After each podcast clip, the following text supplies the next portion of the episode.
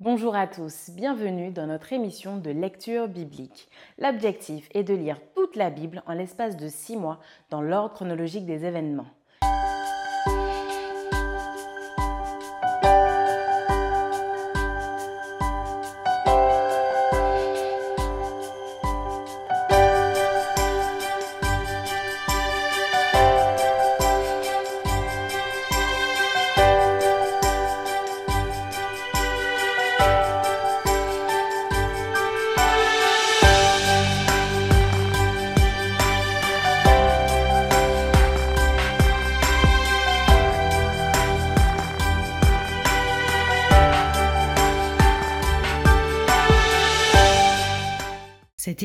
Est proposée par l'Église adventiste du 7e jour d'Évry. Si vous voulez suivre ce plan, vous pouvez cliquer sur le lien dans la description. N'hésitez pas à vous abonner à notre chaîne Évry Adventiste afin de recevoir toutes les nouvelles vidéos de lecture. Restez jusqu'à la fin car nous vous proposerons une méditation concernant le texte du jour. Et n'hésitez pas à poser toutes vos questions dans les commentaires. Aujourd'hui, nous lirons les psaumes 81, 88, 92, 93, ainsi que un chronique du chapitre 7 à 10. Psaume 81. Au chef des chantres sur la guitite d'Azaph. Chantez avec allégresse à Dieu notre force. Poussez des cris de joie vers le Dieu de Jacob. Entonnez des cantiques, faites résonner le tambourin, la harpe mélodieuse et le luth. Sonnez de la trompette à la nouvelle lune, à la pleine lune, au jour de notre fête, car c'est une loi pour Israël, une ordonnance du Dieu de Jacob. Il en fit un statut pour Joseph quand il marcha contre le pays d'Égypte. J'entends une voix qui m'est inconnue. J'ai déchargé son épaule du fardeau et ses mains ont lâché la corbeille. Tu as crié dans la détresse et je t'ai délivré. Je t'ai répondu dans la retraite du tonnerre. Je t'ai éprouvé près des eaux de Mériba. Écoute mon peuple, et je t'avertirai. Israël, puisses-tu m'écouter? Qu'il n'y ait au milieu de toi point de Dieu étranger. Ne te prosterne pas devant des dieux étrangers. Je suis l'Éternel, ton Dieu, qui t'ai fait monter du pays d'Égypte. Ouvre ta bouche et je la remplirai. Mais mon peuple n'a point écouté ma voix, Israël ne m'a point obéi. Alors je les ai livrés au penchant de leur cœur et ils ont suivi leurs propres conseils. Oh, si mon peuple m'écoutait, si Israël marchait dans mes voies, en un instant, je confondrais leurs ennemis, je tournerais ma main contre leurs adversaires. Ceux qui haïssent l'Éternel le flatteraient, et le bonheur d'Israël durerait toujours. Je le nourrirai du meilleur froment, et je le rassasierai du miel du rocher. Amen. Psaume 88. Cantique. Psaume des fils de Corée au chef des chantres pour chanter sur la flûte. Cantique d'Eman, l'Israquite. Éternel Dieu de mon salut, je crie jour et nuit devant toi. Que ma prière parvienne en ta présence. Prête l'oreille à mes supplications, car mon âme est rassasiée de maux et ma vie s'approche du séjour des morts. Je suis mis au rang de ceux qui descendent dans la fosse, je suis comme un homme qui n'a plus de force. Je suis étendu parmi les morts, semblable à ceux qui sont tués et couchés dans le sépulcre, à ceux dont tu n'as plus le souvenir et qui sont séparés de ta main. Tu m'as jeté dans une fosse profonde, dans les ténèbres, dans les abîmes. Ta fureur s'apesantit sur moi et tu m'accables de tous tes flots. Tu as éloigné de moi mes amis, tu m'as rendu pour eux un objet d'horreur. Je suis enfermé et je ne puis sortir. Mes yeux se consument dans la souffrance. Je t'invoque tous les jours, ô Éternel. J'étends vers toi les mains. Est-ce pour les morts que tu fais des miracles? Les morts se lèvent-ils pour te louer? Parle-t-on de ta bonté dans le sépulcre, de ta fidélité dans l'abîme? Tes prodiges sont-ils connus dans les ténèbres et ta justice dans la terre de l'oubli? Ô Éternel, j'implore ton secours, et le matin, ma prière s'élève à toi. Pourquoi, Éternel, repousses-tu mon âme? Pourquoi me caches-tu ta face? Je suis malheureux et moribond dès ma jeunesse. Je suis chargé de tes terreurs, je suis troublé. Tes fureurs passent sur moi, tes terreurs m'anéantissent. Elles m'environnent tout le jour comme des eaux, elles m'enveloppent tout à la fois. Tu as éloigné de moi amis et compagnons, mes intimes ont disparu. Amen. Psaume 92. Psaume cantique pour le jour du sabbat.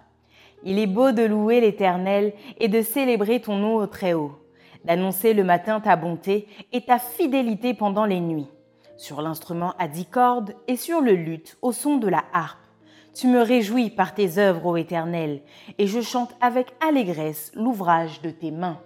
Que tes œuvres sont grandes, ô Éternel, que tes pensées sont profondes. L'homme stupide n'y connaît rien et l'insensé n'y prend point garde.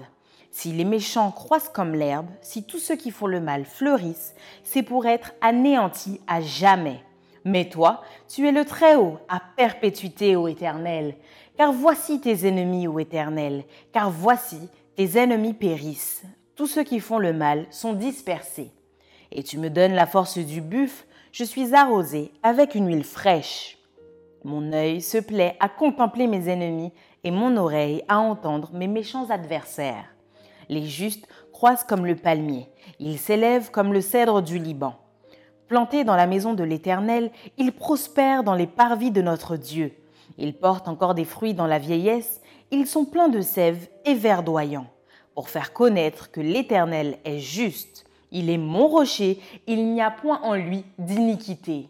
Amen. Psaume 93. L'Éternel règne, il est revêtu de majesté. L'Éternel est revêtu, il est saint de force. Aussi, le monde est ferme, il ne chancelle pas. Ton trône est établi dès les temps anciens. Tu existes de toute éternité. Les fleuves élèvent, ô Éternel, les fleuves élèvent leur voix, les fleuves élèvent leurs ondes retentissantes plus que la voix des grandes, des puissantes eaux, des flots impétueux de la mer, l'Éternel est puissant dans les lieux célestes. Tes témoignages sont entièrement véritables. La sainteté convient à ta maison, ô Éternel, pour toute la durée des temps. Amen. 1 Chronique, chapitre 7. Fils d'Issachar, Tola, Pua, Jachoub et Shimron, 4. Fils de Tola, Uzi, Rephaja, Jériel, Jachmaï, Gibsan et Samuel, chefs des maisons de leur père, de Tola, vaillants hommes dans leur génération. Leur nombre, du temps de David, était de 22 600. Fils d'Uzi, Jisraja, fils de Jisraja, Michaël, Abdias, Joël, Jishija, en tout cinq chefs. Ils avaient avec eux, selon leur génération, selon les maisons de leur père, 36 000 hommes de troupes armées pour la guerre, car ils avaient beaucoup de femmes et de fils. Leurs frères, d'après toutes les familles d'Issachar, hommes vaillants, formaient un total de 87 000 enregistrés dans les généalogies.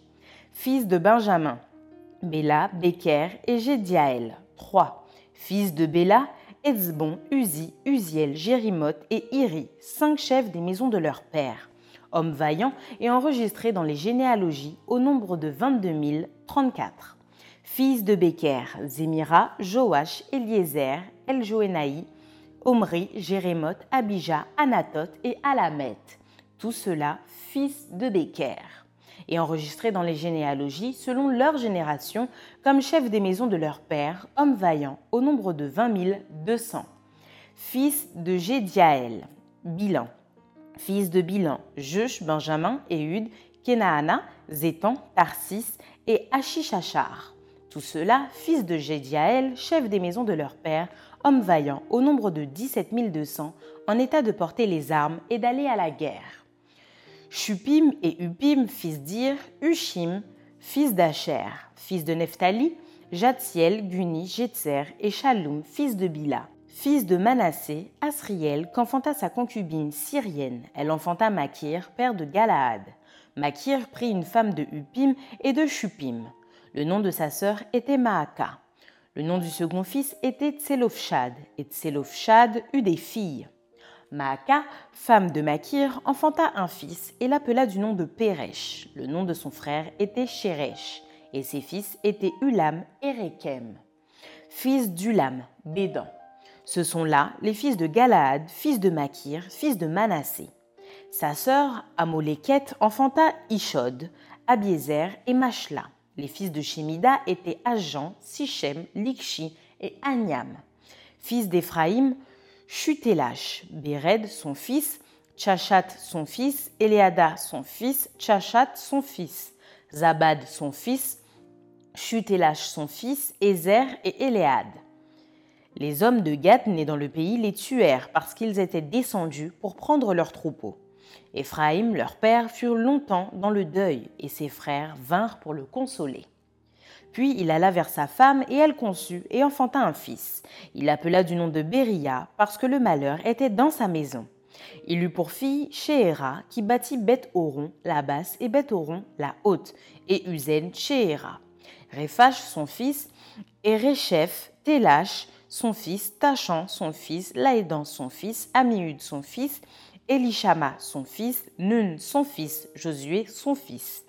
Ils avaient en propriété et pour habitation Bethel et les villes de son ressort, à l'Orient, Naharan à l'Occident, Gézer et les villes de son ressort, Sichem et les villes de son ressort, jusqu'à Gaza et aux villes de son ressort.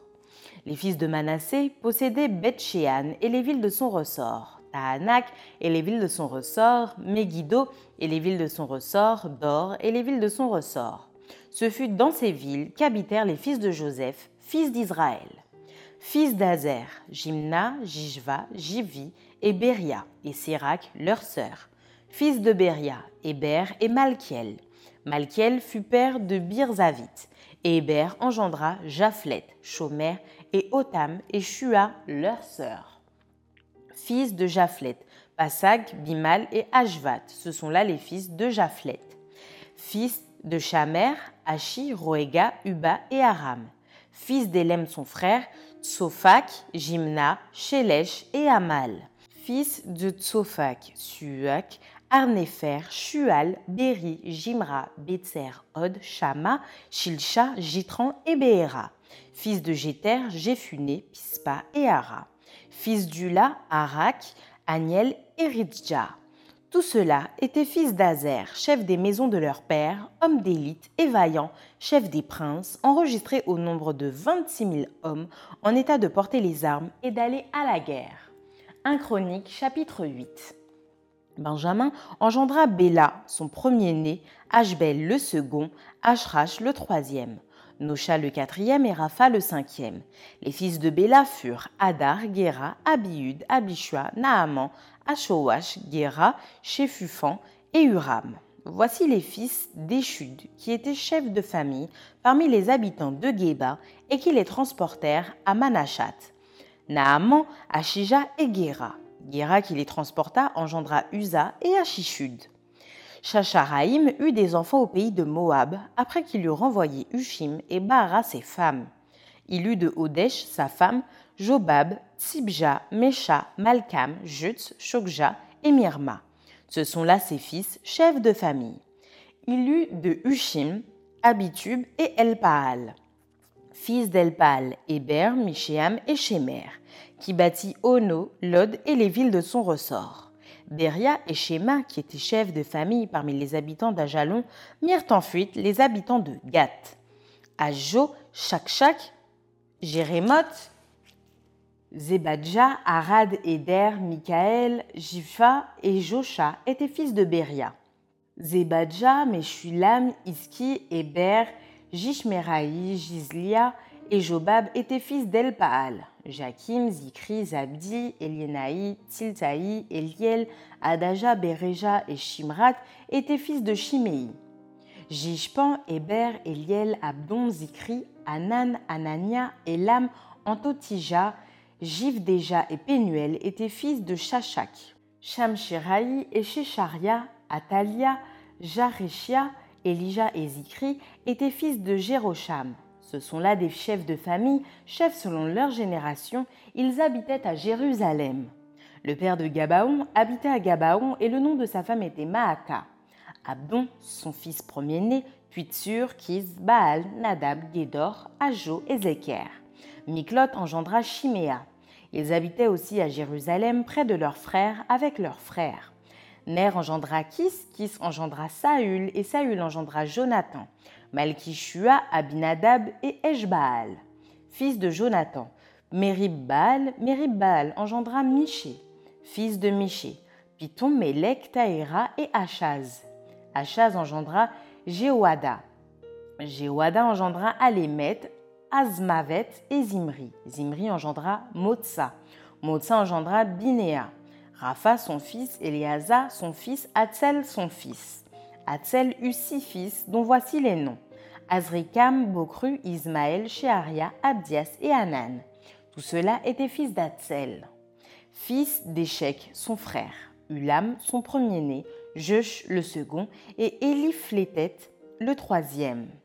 Les fils d'Ulam furent de vaillants hommes, tirant de l'arc, et ils eurent beaucoup de fils et de petits-fils, 150. Tout cela sont des fils de Benjamin. Un chronique chapitre 9. Tout Israël est enregistré dans les généalogies et inscrit dans le livre des rois d'Israël. Et Judas fut emmené captif à Babylone à cause de ses infidélités. Les premiers habitants qui demeuraient dans leur possession, dans leur ville, étaient les Israélites, les sacrificateurs, les Lévites et les Nétiniens. À Jérusalem habitaient des fils de Judas, des fils de Benjamin et des fils d'Éphraïm et de Manassé. Des fils de Péret, fils de Judas, Utaï, fils d'Amiud, fils d'Omri, fils d'Imri, fils de Bani. Des Chilonites, Asaja le premier-né et ses fils. Des fils de Zérak, Jéhuel et ses frères, 690. Des fils de Benjamin, Salut, fils de Meshulam, fils d'Odavia, fils d'Asenua. Jibneja, fils de Jérocham, Ela, fils d'Uzi, fils de Mikri, Meshulam, fils de Jephatia, fils de Réuel, fils de Jibnija. Et leurs frères, selon leur génération, 956. Tous ces hommes étaient chefs de famille dans les maisons de leur père. Des sacrificateurs, Jedaïja, Jého-Jarib, Jakin, Azaria, fils de Ilkija, fils de Meshulam, fils de Tzadok, fils de Merajot, fils d'Achitub, prince de la maison de Dieu. Adaja, fils de Jérocham, fils de Pashur, fils de Malkija, Measaï, fils d'Adiel, fils de Jacques-Zéra, fils de Meshulam, fils de Meshilémite, fils d'Imer, et leurs frères, chefs des maisons de leur père. 1760. Hommes vaillants, occupés au service de la maison de Dieu. Les Lévites, Shemaïja, fils de Hashub, fils d'Azrikam, fils d'Achabia, des fils de Merari, Bakbakar, Eresh, Galal, Matania, fils de Miché, fils de Zikri, fils d'Azaph. Abdias, fils de Shemaïja, fils de Galal, fils de Jédutin, Berekia, fils d'Aza, fils d'Elkana, qui habitait dans les villages des Nétophatiens. Et les portiers, Shalum, Akub, Talmon, Achiman et leurs frères Shalum étaient le chef et jusqu'à présent il est à la porte du roi à l'Orient. Ce sont là les portiers pour le camp des fils de Lévi. Shalom, fils de Corée, fils d'Ebiazaph, fils de Corée, et ses frères de la maison de son père, les Coréites, remplissaient les fonctions de gardiens des seuils de la tente. Leur père avait gardé l'entrée du camp de l'Éternel. Et fils d'Éléazar, avait été autrefois leur chef, et l'Éternel était avec lui. Zacharie, fils de Méchélamia, était portier à l'entrée de la tente d'assignation. Ils étaient en tout 212 choisis pour portier des seuils et enregistrés dans les généalogies d'après leur village. David et Samuel, le voyant, les avaient établis dans leurs fonctions. Eux et leurs enfants gardaient les portes de la maison de l'Éternel, de la maison de la tente. Il y avait des portiers aux quatre vents, à l'Orient, à l'Occident, au Nord et au Midi. Leurs frères qui demeuraient dans leur village devaient de temps à autre venir auprès d'eux pendant sept jours.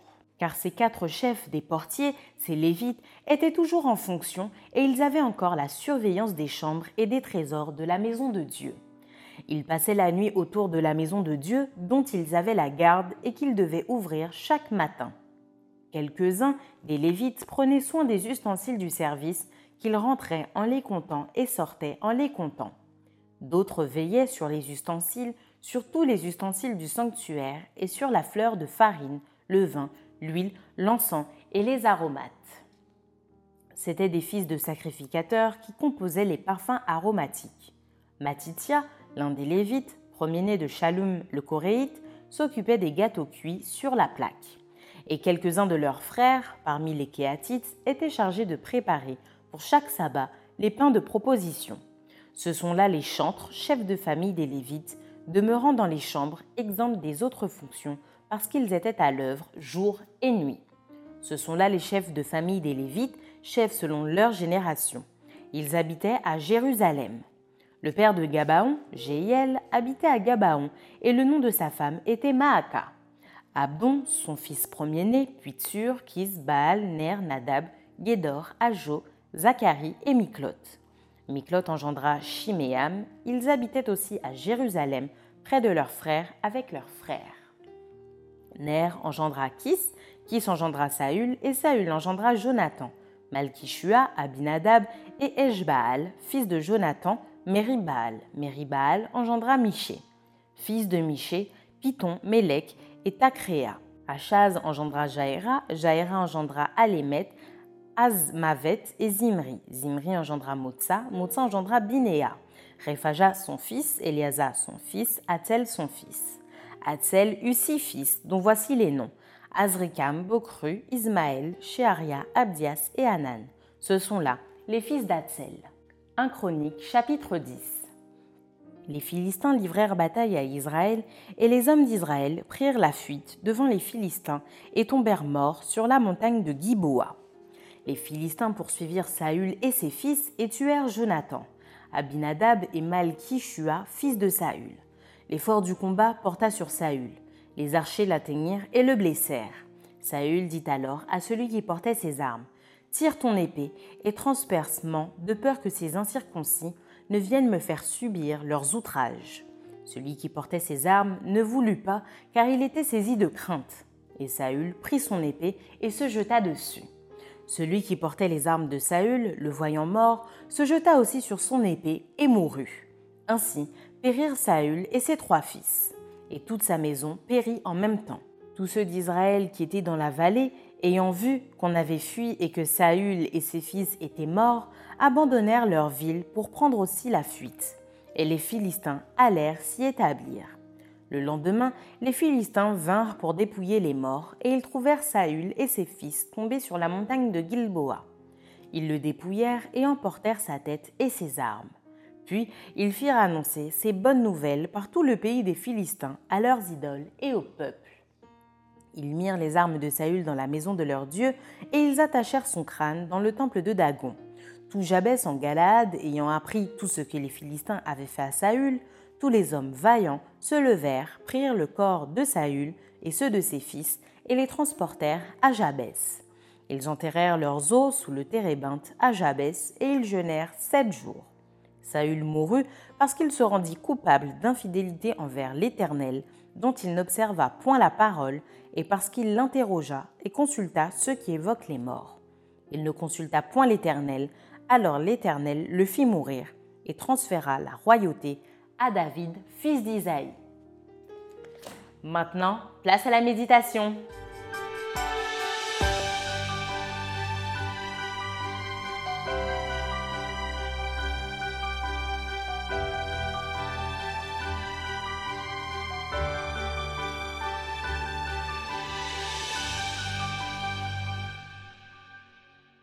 Cette partie des chroniques, c'est un vrai défi quand on le lit doit faire une méditation dessus.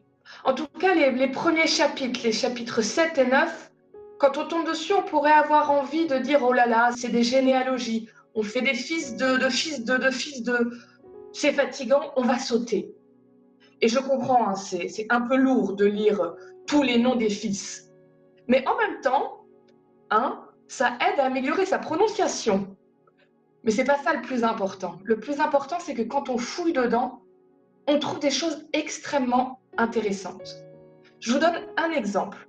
Dans les chapitres 7 à 8, je trouve extrêmement intéressant que la Bible soit extrêmement honnête sur ce qui se passe. Par exemple, on nous parle de mariage avec des personnes non juives. On ne le passe pas sous silence, on ne le cache pas sous le tapis. Ça a existé, donc on le dit. On va nous parler aussi du drame familial qu'a vécu Éphraïm, qui a perdu tous ses fils attaqués par euh, les hommes de Gath parce qu'ils sont descendus à un endroit où ils ne devaient pas aller. Ils ont tous été tués.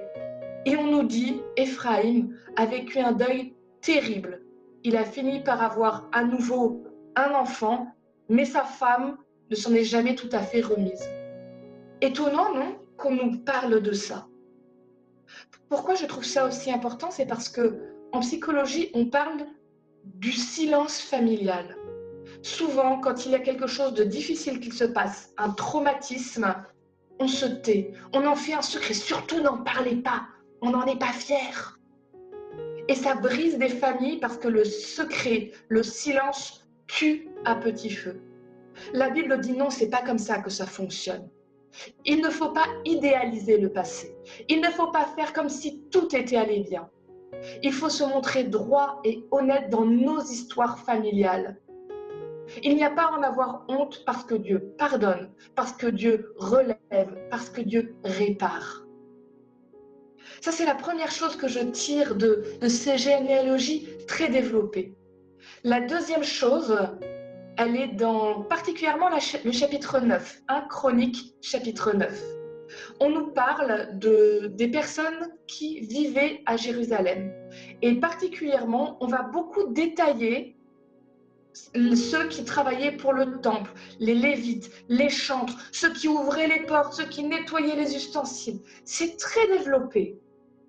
Et à nouveau, ça me fait m'interroger ces gens passaient toute leur vie à dédier leur existence entière à une tâche parce que cette tâche était pour Dieu. On nous précise, ceux qui étaient portiers ne faisaient rien d'autre. Et très précisément, on nous dit, ce sont là les chantres, chefs de famille des Lévites, demeurant dans les chambres, exempts des autres fonctions, parce qu'ils étaient à l'œuvre jour et nuit. Peut-être que parfois on a tendance à vouloir être partout et tout faire. Mais on ne peut pas être bon partout. Et si déjà on se concentrait sur une ou deux choses, où vraiment on a un don donné par Dieu pour ça, et qu'on disait, cette chose-là, je vais la faire au maximum de mes capacités. Je vais donner tout pour le Seigneur dedans. Je vais m'y consacrer parce que je ne veux donner rien de moins que le meilleur de moi-même quand je sers Dieu. Imaginez la qualité de notre service pour Dieu si on, si on y mettait tout notre cœur. Et enfin, je voudrais qu'on s'arrête sur euh, ce chapitre 10. Ah, il est perturbant ce chapitre 10 de, de 1 Chronique. Il aborde des sujets douloureux, difficiles, qui nous mettent mal à l'aise. Ce chapitre rapporte la mort de Saül et de ses fils. Et il va évoquer le désespoir, le suicide, le sentiment d'abandon par Dieu, la mutilation de corps. Ce pas des choses très joyeuses. Et pourtant, ce sont des questionnements qui un jour ou l'autre nous arrivent. Alors j'espère pas le suicide au point où on est des pensées suicidaires, mais le sentiment parfois de se dire où est Dieu? Je le sens plus. Est-ce que je suis encore assez bien pour être avec lui? Beaucoup de gens vont le ressentir et se poser des questions. Ce texte est d'autant plus perturbant qu'il est écrit à la manière de l'époque, avec les sentiments et la compréhension des gens de l'époque. Alors, on va nous parler du sentiment d'être abandonné par Dieu comme d'une réalité. Et on va dire, Dieu a abandonné Saül. Mais c'était surtout son ressenti à lui. On le retrouve dans d'autres textes de la Bible, par exemple le psaume 88. Je vous invite à le relire tranquillement un jour. C'est pas un psaume très réjouissant à lire, mais c'est un psaume qui décrit un être humain qui dit je sens plus Dieu, je n'en peux plus, j'ai l'impression qu'il m'a abandonné, je n'ai plus qu'à tout laisser tomber et à mourir presque. Je crois que ce sentiment, c'est le sentiment le plus terrible qu'il puisse exister. Et vous savez quoi, je reste persuadée que c'est le meilleur travail de Satan. Quand, quelqu'un en arrive à ressentir ça, Satan a tout gagné. Il a réussi à rentrer dans la tête de quelqu'un pour lui faire croire qu'il est allé trop loin pour que Dieu le retrouve ou le rattrape. Qu'il a usé la patience de Dieu jusqu'au bout et donc, euh, quoi qu'il arrive, maintenant c'est trop tard pour lui. ça va à l'encontre de tout ce que la Bible dit. La Bible nous dit que Dieu veut toujours retrouver l'être humain. Ézéchiel 33, ce que je veux, ce n'est pas que le méchant meure, c'est qu'il revienne de ses voies mauvaises et qu'il vive. Le larron sur la croix, à qui Jésus peut dire, je te le dis, tu seras avec moi au paradis. Personne n'est trop loin pour que Dieu le rattrape, à part si lui-même se convainc qu'il est trop loin et que Dieu ne peut rien faire pour lui. Parce que Dieu tendra toujours la main vers nous. Mais si on renvoie cette main en disant de toute façon, je suis trop loin, tu ne veux plus de moi, tu nous laisses partir. Dieu ne coupera jamais de lui-même les fils, les derniers fils là qui nous relient à lui. C'est toujours nous qui les coupons. Alors Saül a abandonné et mis fin à sa propre vie. C'est un drame, un drame terrible. Et je ne sais pas si ce matin, il y a quelqu'un qui écoute peut-être et qui se dit, moi, je suis trop loin de Dieu. Je suis allé trop loin, il ne peut pas me pardonner. Je m'adresse à toi ce matin. Oui, Dieu peut te pardonner, Dieu veut te pardonner. Il ne t'abandonnera jamais. Ne laisse pas le désespoir gagner. Tu es important pour Dieu. Il peut réparer. Il a promis qu'il le fera. Et si peut-être tu, te dis, c'est juste euh, Élise Lazarus qui parle, je t'invite à lire le psaume 81. Ce psaume, c'est un cri de Dieu qui dit, si vous revenez, si vous écoutez ma voix, si mon peuple revenait vers moi, je pardonnerai, je le relèverai. Et si tu veux un autre exemple, prends Ninive, cette ville avec des gens qui étaient affreux, c'était des assassins, des gens violents. Ils sont retournés vers Dieu et Dieu a dit, je ne détruirai pas, je pardonnerai. La dernière question que, que je voudrais vous amener, c'est pourquoi est-ce que Dieu a laissé tout ça arriver à, à Saül? Pourquoi est-ce que le texte nous dit que c'est presque Dieu qui l'a tué? Est-ce que Dieu l'a puni? Est-ce que Dieu a envoyé ses malheurs sur lui? Je ne veux pas vous donner une réponse qui serait la réponse universelle parce que ce problème-là est un problème philosophique qui nous dépasse. Certains vont dire bah oui, Dieu punit. D'ailleurs, la Bible utilise ce terme-là. Mais comme j'ai dit tout à l'heure, est-ce que ça va vraiment avec l'image d'un Dieu d'amour qui veut toujours essayer de rattraper l'être humain pour le faire changer et lui permettre d'être sauvé? Alors, d'autres vont, en accord avec le Nouveau Testament, utiliser d'autres phrases. Non, non, c'est pas que Dieu envoie. Dieu permet, il n'empêche pas que ça arrive. Mais dans ce cas-là, en effet, si Dieu peut tout, est-ce qu'il n'est pas cruel de, ne pas empêcher ces choses-là? Je voulais juste ma réflexion. Elle n'est pas complète. Vous avez le droit de ne pas être d'accord avec. Mais c'est là où j'en suis moi pour l'instant dans cette réflexion. Dans ce monde dans lequel on vit, la normalité, c'est le péché. On est dans un monde contaminé par le péché. Donc ce qui est normal, c'est que les choses se passent mal, que les gens soient violents, que les maladies arrivent, que la mort survienne, que le désespoir soit là. Parce que tout ça, c'est la conséquence du péché. C'est pas Dieu qui, qui envoie, c'est pas Dieu qui punit. C'est que là où le péché est, le malheur est aussi. Et tout ce qui se passe d'un peu bon dans ce monde, c'est Dieu qui retient les vents du malheur et qui accorde grâce et bénédiction pour que tout ne soit pas perdu. Alors oui, le péché a des conséquences tragiques. Même sur ceux qui, croient en Dieu, il y a des choses difficiles qui se passent. On a beau croire en Dieu, être accroché à lui, il y a des accidents, il y a des maladies, il y a des décès. Dieu n'est pas une assurance tout risque qui voudrait dire que tout ira bien. Mais je suis quand même persuadée d'une chose, c'est que Dieu protège quand même ceux qui sont auprès de lui et que quand on lâche la main de Dieu, ben, sa protection et moins là et que des choses encore pires arrivent. Être avec Dieu, ça veut dire que même dans le malheur, nous avons la présence de Dieu avec nous. Et bien sûr que dans ce monde, on voit des injustices, des choses inexplicables. Il y a des, des événements qui arrivent par nos propres fautes, des conséquences directes de nos actes mauvais. Mais il y a des fois des choses où c'est juste la conséquence générale du péché qui pourrit tout. Mais à nouveau, le psaume 92 nous parle de ça. Je vous invite à, le relire tranquillement aussi, ce psaume 92. Ce psaume nous dit plein de choses, mais entre autres, il nous dit la justice de Dieu arrive en son temps. Oui, parfois on a l'impression que c'est les mauvais à qui tout réussit. Oui, on a l'impression que parfois on a beau bien agir selon Dieu et on se prend des claques dans la figure. Mais la Bible et ce psaume 92 nous promet Dieu n'est pas aveugle à tout ça. Et si pour l'instant ce monde est un monde dominé par le péché, le royaume de Dieu arrive. Et il sera rendu à chacun selon ses œuvres en son temps. Alors ne lâchons pas la main de Dieu. Ne l'abandonnons pas. Continuons à nous accrocher à lui. Car euh, les temps meilleurs sont à venir et la justice de Dieu arrive. Merci d'avoir partagé cette lecture avec nous. Je vous donne rendez-vous demain, si Dieu veut, pour un nouvel épisode.